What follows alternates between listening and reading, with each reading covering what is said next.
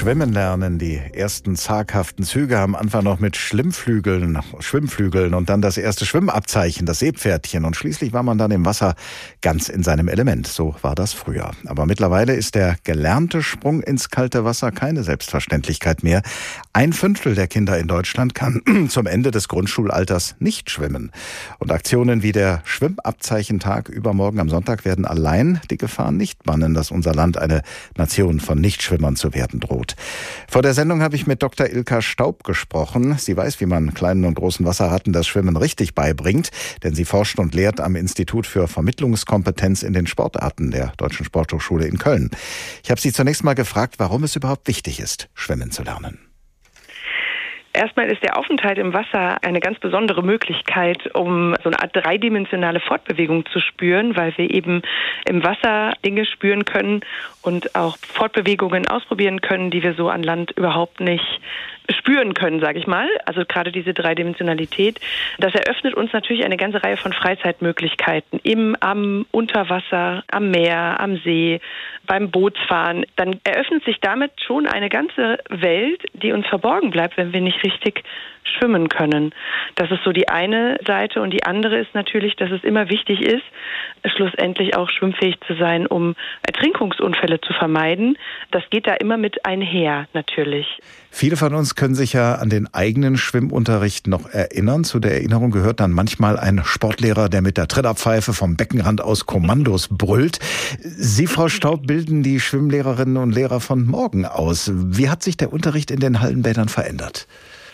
Also vielleicht muss man da an der Stelle unterscheiden, die Phase, in der man das Schwimmen grundlegend erlernt. Das ist ja nun eine Phase, wie wenn man an Land sozusagen das Fahrradfahren lernt oder das Laufen lernt.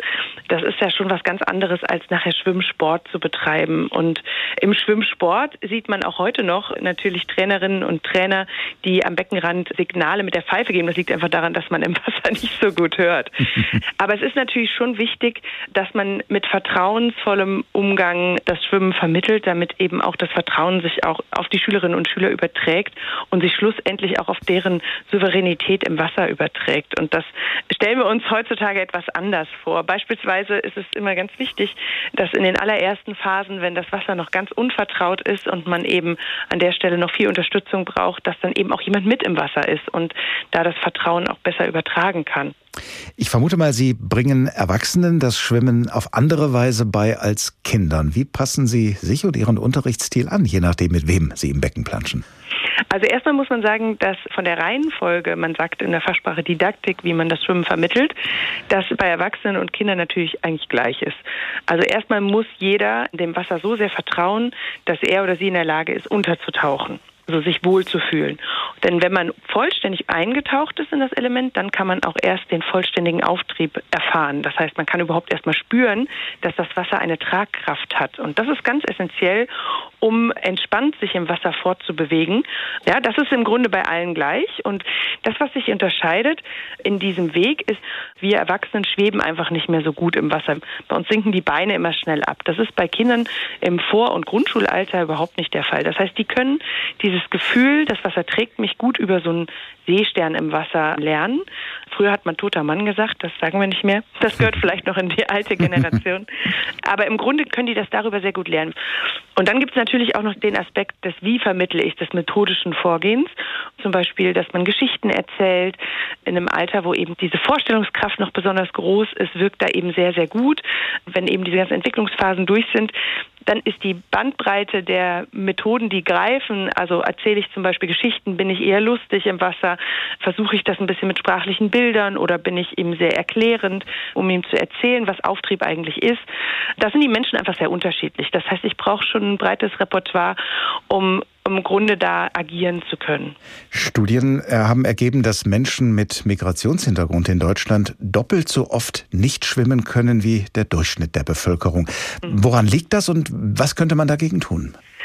Also ich kann da an der Stelle vermuten, das liegt wahrscheinlich daran, dass in manchen Kulturkreisen außerhalb zum Beispiel von Mitteleuropa das Schwimmen einfach nicht so zum Bestandteil gehört. Das heißt beispielsweise in Japan.